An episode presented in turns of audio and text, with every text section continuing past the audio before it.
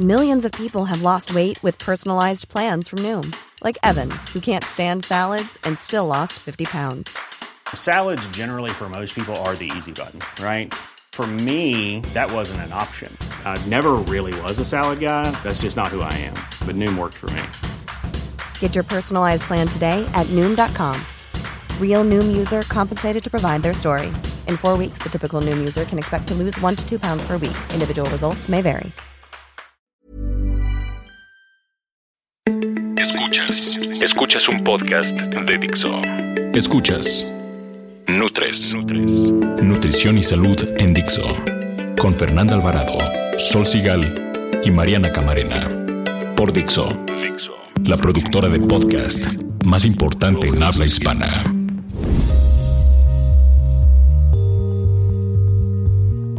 Tenemos un podcast muy especial que me emociona personalmente mucho porque llevamos mucho tiempo intentando tener esta invitada con nosotros y por cuestión de agenda no lo habíamos podido concretar, pero hoy lo logramos y me siento muy honrada de presentarles a Lilia Graue. Ella es directora y fundadora de Mindful Eating México y nos va a platicar qué hacen y qué promueven. Van a ver que está súper interesante. Obviamente, y como todos los viernes, estamos aquí las tres de Nutres muy contentas. ¿Cómo están? Hola, hola. hola. Fernanda Alvarado y Mariana Camarena, quienes se presentan personas de siempre. y espero que todo muy bien. Así que sin más, vamos a darle que el programa de hoy da para mucho y hay que aprovechar. Nutrición activa.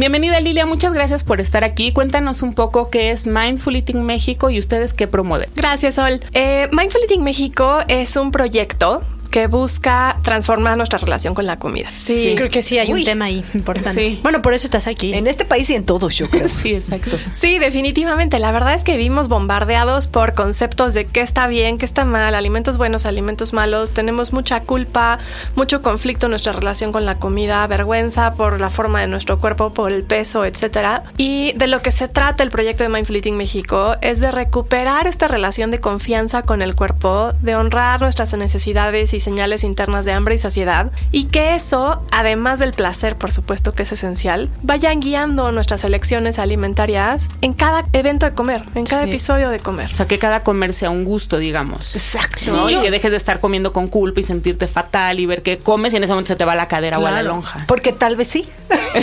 Mira, yo siempre he dicho que todos nacemos con un GPS interno. O sea, cuando ves a los bebés, a los niños, como ya está aquí, pero conforme nos hacemos adultos, ese GPS hace cuenta que se le atrofió el software. Pero creo que, que, mindful eating es como resetear ese GPS. ¿no? Y tu GPS no está tan perdido. Es cierto, esta que les, eh, señora que les comentó Mónica Katz dice que tú naces, o sea, con, con el control de hambre y saciedad perfectamente. Sí, claro. Pero, y de hecho, niños menores de tres años todavía te dicen, ya no quiero comer. Y ahí estamos, ¿no? De necios, que te lo comas. Y si no, no sales a jugar. Y si no, entonces vamos deformando esta esta, sensación de hambre y saciedad. ¿Te Exactamente. Y el tema es que ahorita dijiste como resetear nuestro GPS. Yo te diría más bien resetear nuestra conciencia para atender al GPS. El GPS sabe perfectamente a dónde ir.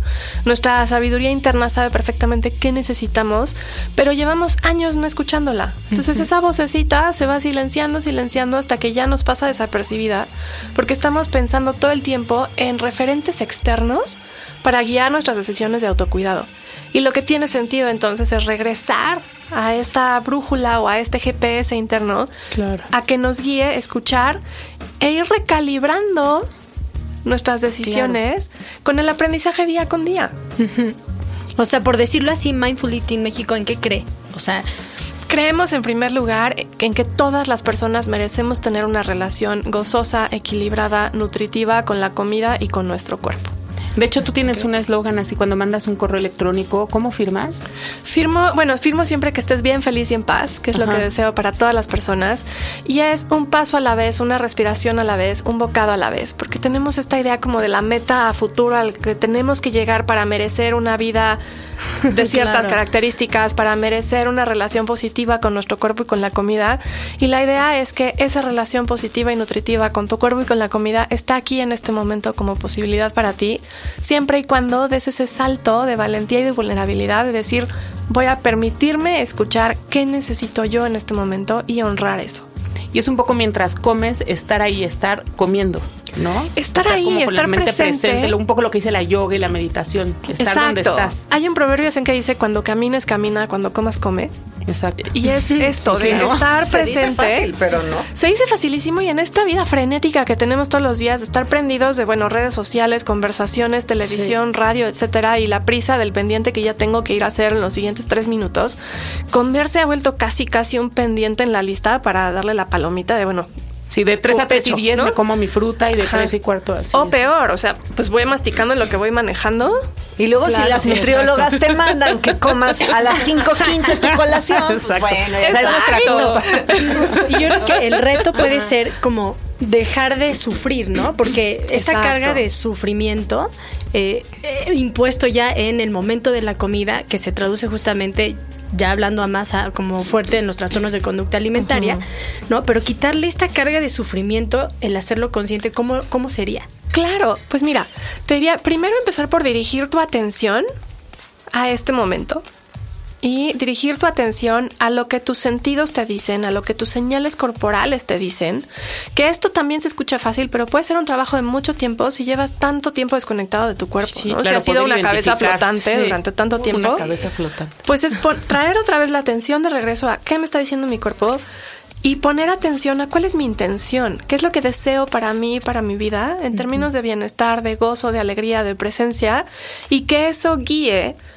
¿Qué escojo al momento de comer? Poner atención a cómo me siento cuando lo estoy comiendo y cómo me siento después también.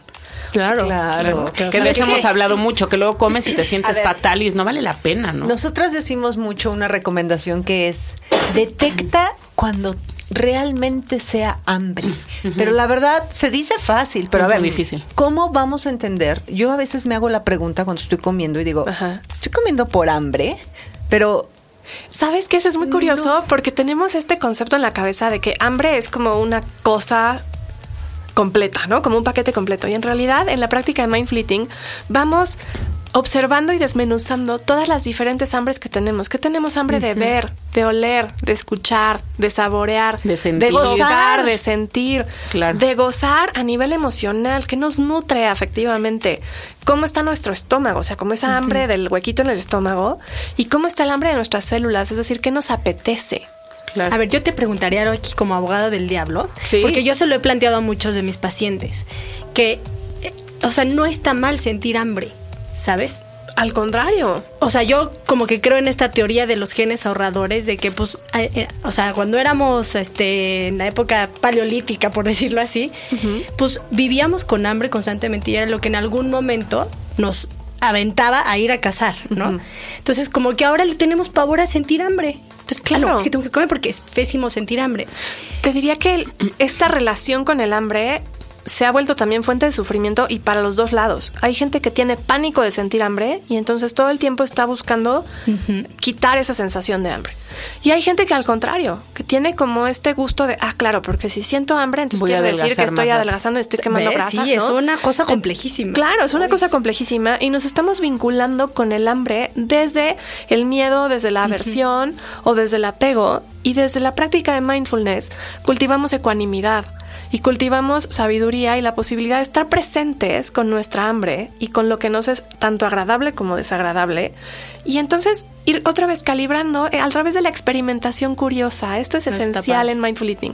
Curiosidad genuina de ir descubriendo. Cada momento de comida es un espacio de descubrimiento y de cultivar conciencia. Y entonces como cambiamos el foco, deja de convertirse en esta fuente de sufrimiento de, no, ya la regué, no lo hice bien, o claro, estoy sintiendo hambre, qué horror, tengo que comerme lo que se atraviese en este instante. Y dime una cosa, dentro de toda la filosofía de Mindful Eating México, ¿se vale que tu objetivo sea estar delgado? En realidad, qué, bueno que me preguntas esto. El deseo es enteramente válido. Los deseos son eso, son deseos y vienen de necesidades.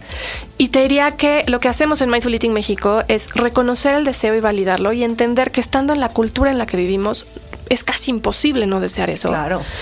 Pero al mismo tiempo lo pasamos a segundo plano, como si minimizáramos la, la ventana en la pantalla de la computadora. Sabemos que está ahí, pero no es lo que estamos buscando deliberadamente. sino a lo mejor qué te hace desear estar delgado o otro tipo de... ¿De qué necesidades te habla eso? Hay una activista que se llama Virgit Tobar que dice que cuando alguien dice quiero estar delgado o quiero estar delgada, en realidad lo que está diciendo es quiero ser reconocido, quiero sentirme bien, quiero estar sano, quiero que la gente me aprecie y me quiera. Entonces, exacto. Entonces, si nuestra verdadera hambre es para aceptación y respeto, pues hay que empezar a cultivar eso y no comprarnos este cuento de que la aceptación y el respeto están detrás de esa meta de cierto peso en la báscula. Ni bueno ni malo.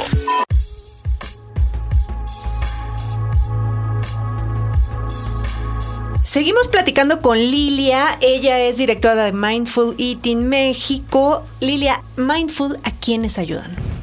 Ayudamos, siempre digo que a todas las personas que comen. Es decir, a todos.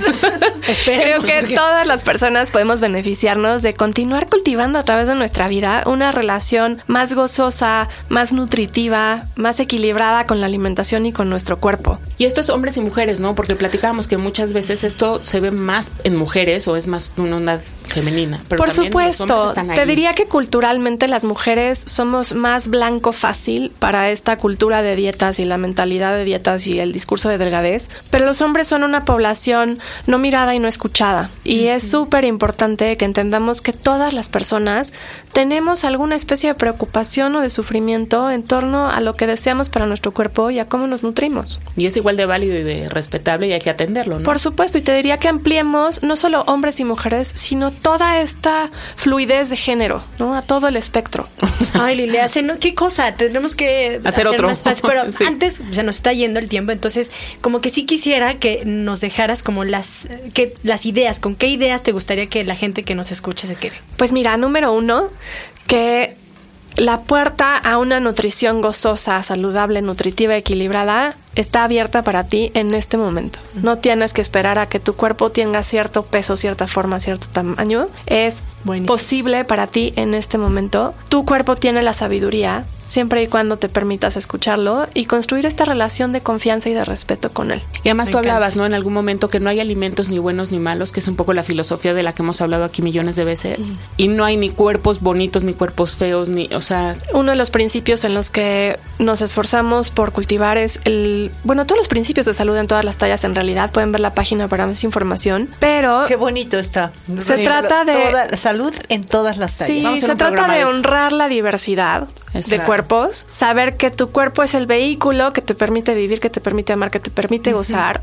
y hay que honrarlo, cultivarle respeto, confianza y por supuesto no hay alimentos buenos ni malos, la comida es solo comida y en la medida en la que podamos relacionarnos con la comida desde un lugar de ecuanimidad y de equilibrio y honrando otra vez cómo me hace sentir a mí cada alimento y qué necesito momento a momento. Y sin juicios de valor y sin culpas. Exacto, sin, juicios de valor, los alimentos no tienen un valor moral. Sí, se dice muy fácil. y otra cosa que ahorita me preguntaban y que quisiera decir es que algo que quiero también como mensaje que se quede en todas las personas es esto no es una cura milagro, no es una solución rápida, es un camino de vida. Y creo que todo lo que vale la pena en la vida es Toma tiempo. Sí, claro. Entre tres. Oye, Lila, cuéntanos algún curso, libro, algo que le quieras recomendar a estos podcasteros fanáticos que nos escuchan y que desean iniciarse en el mundo de comer consciente. Por supuesto. Tengo ahorita un programa que es principalmente en línea, que se llama El regalo de la alimentación con atención plena. Y es un programa de 30 días de introducción a la práctica. Y aunque está diseñado para 30 días, en realidad cada persona puede recorrerlo a su propio ritmo, en su propio tiempo. Las prácticas son suyas para siempre. Y pueden también agregar sesiones individuales, dependiendo de la modalidad del programa que elijan, para pueda yo acompañarlos en su proceso individual y en temas en los que les gustaría profundizar o retos particulares que reconozcan en el proceso de la práctica. Un libro que siempre recomiendo es el libro de mi maestra, se llama Comer Atentos, la autora es Jan Chosen Base y, me parece se consigue en todas partes. Se consigue en la Gandhi, en Amazon, hay libro digital, hay libro impreso y está acompañado por una serie de prácticas guiadas en audio. Qué padre. ¿Cómo se llama? Comer atentos. Comer atentos. Eso es una buena recomendación para los que están en esta onda y quieren empezar a pues eso, atraer a la mente consciente, como dicen en... en sí, yo estoy es un libro delicioso. Muchos de los que nos están escuchando les vibró algo adentro nada más de escucharte. Con ganas de dejar de comer sintiéndote mal. Tú hablabas también de Mónica Katz, ¿no? Que habla un poco de esto. Sí, sí. De Katz con K y Z, ¿no? con K y Z, exactamente. Este, pues sí, ahí están varias recomendaciones para que se queden con él. Y puedo agregar algunos libros y referencias y páginas que pueden encontrar en la sección de recursos de mi página www.mindfuleatingmexico.com y ahí hay una larga sección de recursos que pueden ah, miren, está bueno también. Bien, bien comer. Lilia, ¿cuáles son los eventos próximos en Mindful Eating México? Pues mira, tenemos una serie de talleres y programas a lo largo del año, yo los invitaría a que consulten nuestra sección de eventos en la página web o a que nos sigan en Facebook, Mindful Eating México, y ahí continuamente publicamos talleres, Inclusive ofrecemos un taller gratuito cada mes para personas que tienen curiosidad de aprender un poquito más, pero todavía no se quieren aventar el clavado completo. Y tenemos también talleres ya como muy armados para personas que ya saben que este es su camino y quieren profundizar. Oye, y una pregunta, digo, generalmente la gente que nos escucha eh, está metidísimo en cosas digitales, pero si hay algún teléfono, este, para los que supuesto. no les gusta buscar en a la antigüita. Por supuesto. El, el, consultorio tiene teléfono de 5202-3232. Estamos de centro, dentro de Centro Veritest, entonces si les contestan en Centro Veritest, están hablando al lugar correcto. Sí, sí, exacto.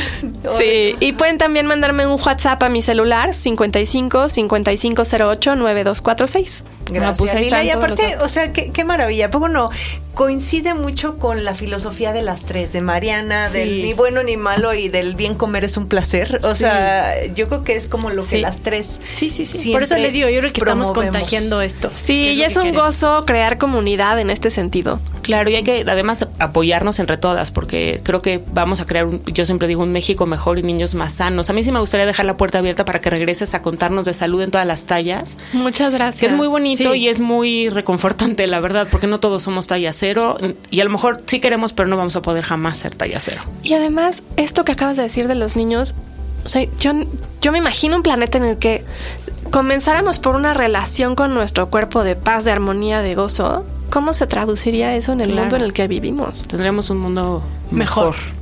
Escuchas un podcast de Dixo. De Dixo.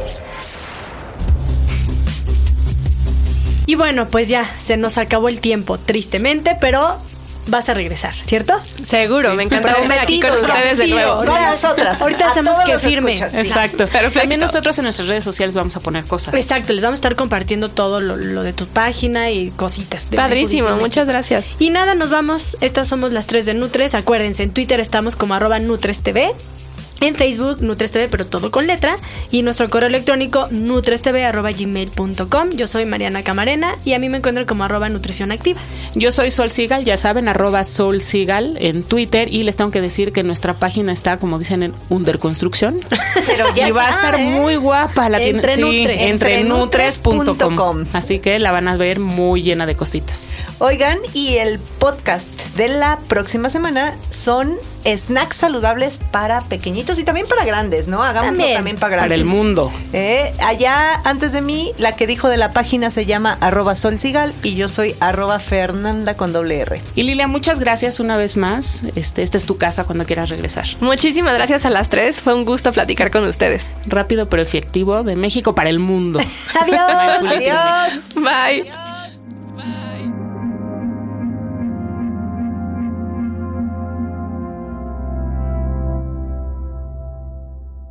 Dixo presentó Nutres. Nutres. Las opiniones expresadas en este programa no pretenden sustituir en ningún caso la asesoría personalizada de un profesional. Tanto las conductoras como Dixo quedan exentos de responsabilidad por la manera en que se utiliza la información aquí proporcionada. Todas las opiniones son a título personal. Ever catch yourself eating the same flavorless dinner three days in a row? Dreaming of something better? Well, HelloFresh is your guilt-free dream come true, baby. It's me, Kiki Palmer. Let's wake up those taste buds with hot, juicy pecan-crusted chicken or garlic butter shrimp scampi. Mm. Hello Fresh. Stop dreaming of all the delicious possibilities and dig in at HelloFresh.com.